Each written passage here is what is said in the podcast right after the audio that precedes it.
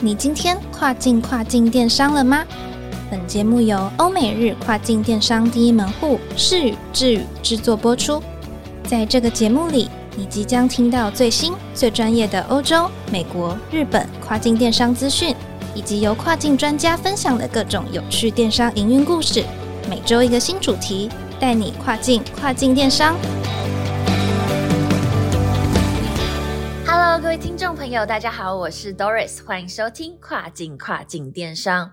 之前在第十九集有邀请到 KT 和大家初步分享过欧洲的物流介绍，而今天呢，也要邀请 KT 来跟各位分享的是一项关于欧洲的新消息，那就是去年因为英国正式脱欧，英国与欧盟间正式设置了海关边境。因此，Amazon 也暂时停止了英国跟欧盟之间的配送网。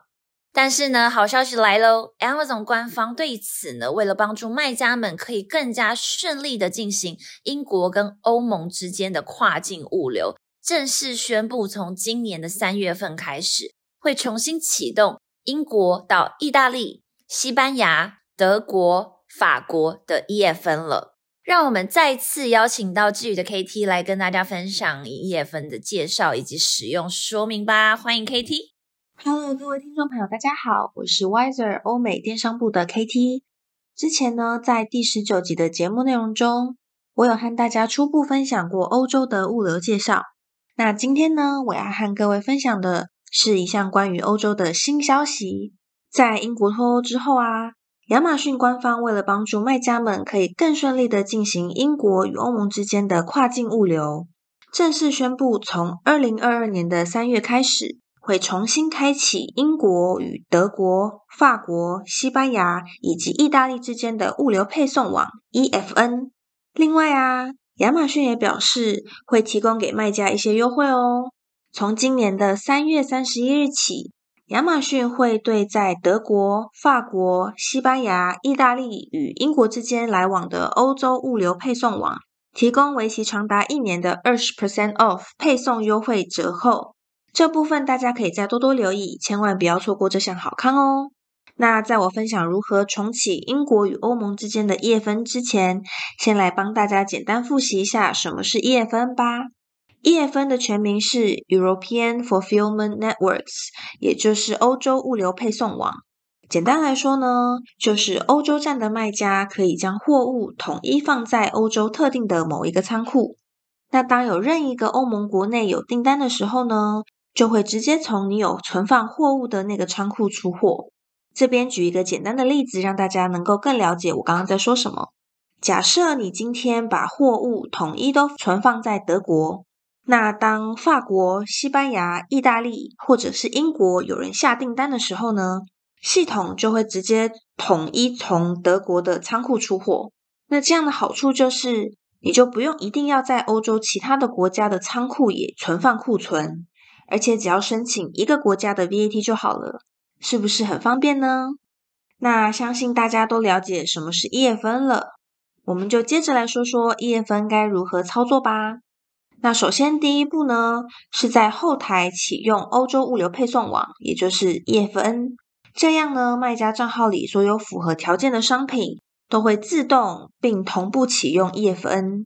那在你的 ASIN 成功启用 EFN 之后呢，就可以使用亚马逊物流欧洲整合服务库存页面上的 ASIN 资格报告来检查商品库存并管理注册的情况。那么第二步呢？就是在英国店铺以及德国、法国、意大利、西班牙或是其他任意一个欧盟店铺中，用同样的 SKU 来上架商品。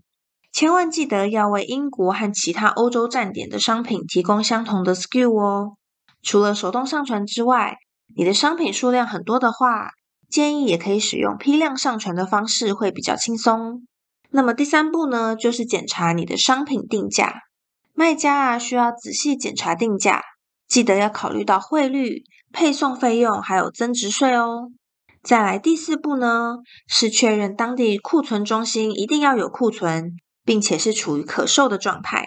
卖家可以透过卖家平台里的库存选单，进入到管理库存页面，并一一检查看目前商品的库存以及可售状态。那么最后呢，来跟大家分享 EFN 有什么样的相关费用。根据每位卖家的所在地，所要支付的 EFN 费用也会有所不同哦。如果买家是在仓储的所在地点购买你的商品的话，卖家呢就只需要依照当地配送的费用标准来支付当地的配送费用就好了。不过啊，如果今天买家是在除了仓储所在地之外购买你的商品，那么就得特别注意喽。除了要支付当地的配送费之外，卖家呢还需要支付跨境的配送费用。详细的情形建议可以上亚马逊的官网。依照官方的资讯为主。那么，以上就是我今天的分享啦，希望大家都能收获满满。那如果你喜欢我们的节目，除了准时收听之外，也别忘了给我们五星好评哦。我是 KT，谢谢今天各位的收听，我们下次再见。感谢 KT 对于欧洲物流政策进行精彩的分享，希望各位欧洲站点的卖家们可以好好把握重启一夜分的机会啦。最后也千万别忘记了，每周二早上八点钟准时收听跨境跨境电商，让我们带你跨境跨境电商。我是 Doris，我们下周见喽，拜拜。